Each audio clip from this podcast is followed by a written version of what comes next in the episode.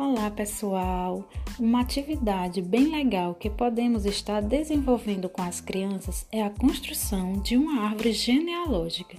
Selecione algumas fotos e monte a sua árvore. Você pode também emoldurar e colocar esse quadro na sala da sua casa. É, além de ensinar o valor da família, essa brincadeira gera recordação marcante desse momento e de todas as pessoas que são especiais para você.